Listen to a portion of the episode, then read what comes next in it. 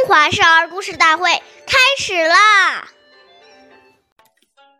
对饮食勿恋则，食适可，勿过则。对于饮食，不要挑食，也不要偏食。偏食会营养不良。吃东西要适可而止，不要过量，过量会损失脾胃。岁月易流逝，故事永流传。大家好，我是中华少儿故事大会讲述人王一晨，我来自小季金喇叭少儿口才钢琴校。今天我给大家讲的故事是《服食养生》第三十集。嵇康是三国时期著名的文学家、思想家，他一生同堂老庄思想说，生活上唐静无为。特别注意养生。他曾经写过一篇文章叫《养生论》。在这篇文章中，嵇康讲述了人要有正确的生活态度，注意养生。只要做到这些，才可以达到健康长寿的目的。他在书中还特别提到，在饮食上要有节制。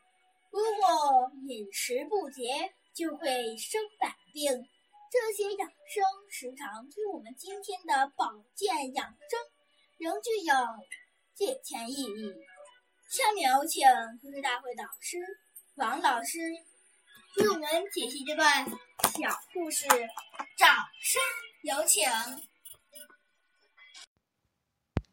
好，听众朋友，大家好，我是王老师。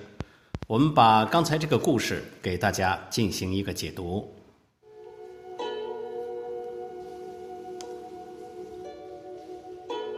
我们说，一个人真正活得怎么样，生命的质量如何，都与他生活有没有常态紧密联系。暴食暴饮、夜不睡、晨不起，这都是生活没有规律的表现。老子说：“圣人为夫，不为目。饮食是为了吃饱肚子，而不是为了满足口目。”当今社会的文明病，例如癌症、糖尿病等等，很多都是因为营养过剩与营养失衡所造成的。要注意那些过分加工。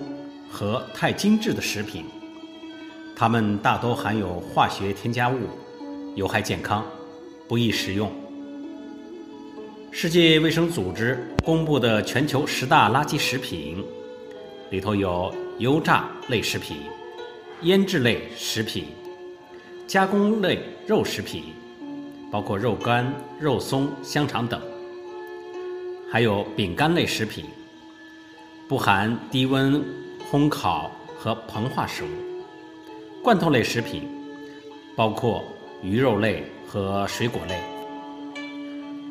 话梅、蜜饯等食品，包括果脯；冷冻甜品类食品，包括冰激凌、雪糕和各种冰棒等；烘烤类食品。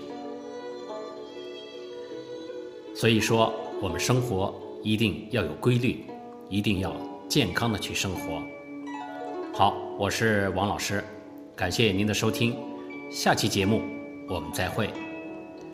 想要参加我们故事大会的朋友，请关注我们的微信公众号“微库全拼八六九九幺二五九”。